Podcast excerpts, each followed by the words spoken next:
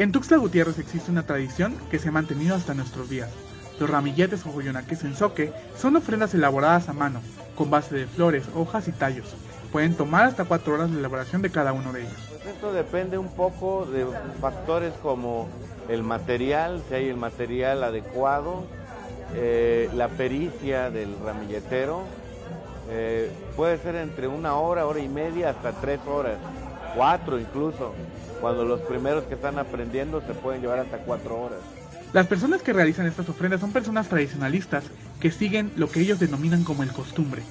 Estas personas disponen de su tiempo y manos para la elaboración de las mismas. A la edad de 20 años me florearon como maestro ramietero. Era soltero. ¿sí? Todavía en paz descansa el difunto don Francisco Velázquez. ¿sí? Él era el albacea de acá de Costa Gutiérrez. ¿sí? Eh, parte de las virgencitas. ¿no? Los materiales que son recurrentes para elaborar este tipo de ofrendas son la hoja de árbol de mango, la flor de mayo, bugambilia y demás especies de flores y hojas presentes en la región o que se pueden conseguir fácilmente. Eh, normalmente, bueno, según el, el tiempo ha venido cambiando. Eh, ahorita usamos este, hoja de mango, pero hace pues ya un tiempo, unos 50 años o más, era la hoja de tempisque recubierta con eh, hoja de hoja de, zapote negro por lo brillante que es.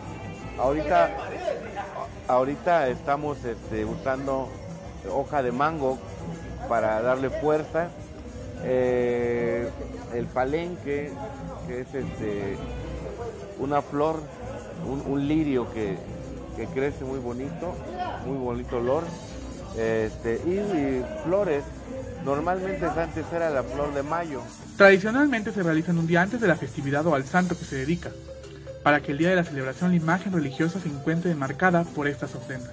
Costumbre, desde muy temprano pues se van a buscar las flores, las hojas, todo lo que lleva, ¿verdad? ¿Sí? Y pues se ha acostumbrado a trabajar en la víspera, pues para que el mero día de, su día, de su santo, de la imagen que sea, pues está todo fresco, ¿verdad? Con, con las aromas y todo lo, pues, lo que es natural, pues, ¿verdad? Porque aquí no, no lleva pintura, no lleva, no lleva papel, no lleva nada, ¿verdad? ¿Sí? Todo, todo es natural. Las imágenes que se plasman en estas ofrendas reflejan simbolismos, iconografía que se ha conservado gracias a las personas que han aprendido a realizar estas ofrendas. Eh, hay muchas, muchas figuras, ¿no? Una que aparentemente es bastante antigua, es la que le llaman el cero. Ahorita, ahorita no hay ningún ejemplo de ello, pero eh, incluso este, tiene el mito de que eh, en la cueva del Ramillete, acá en el lado norte, hay grabado en la pared un, un, ramillete con la figura del cero. Esta figura, pues en apariencia es prehispánica. Normalmente se hacen eh, eh, elementos como el sol, la luna, las estrellas, eh, pájaros de distintas especies, un poco lo, del entorno, ¿no?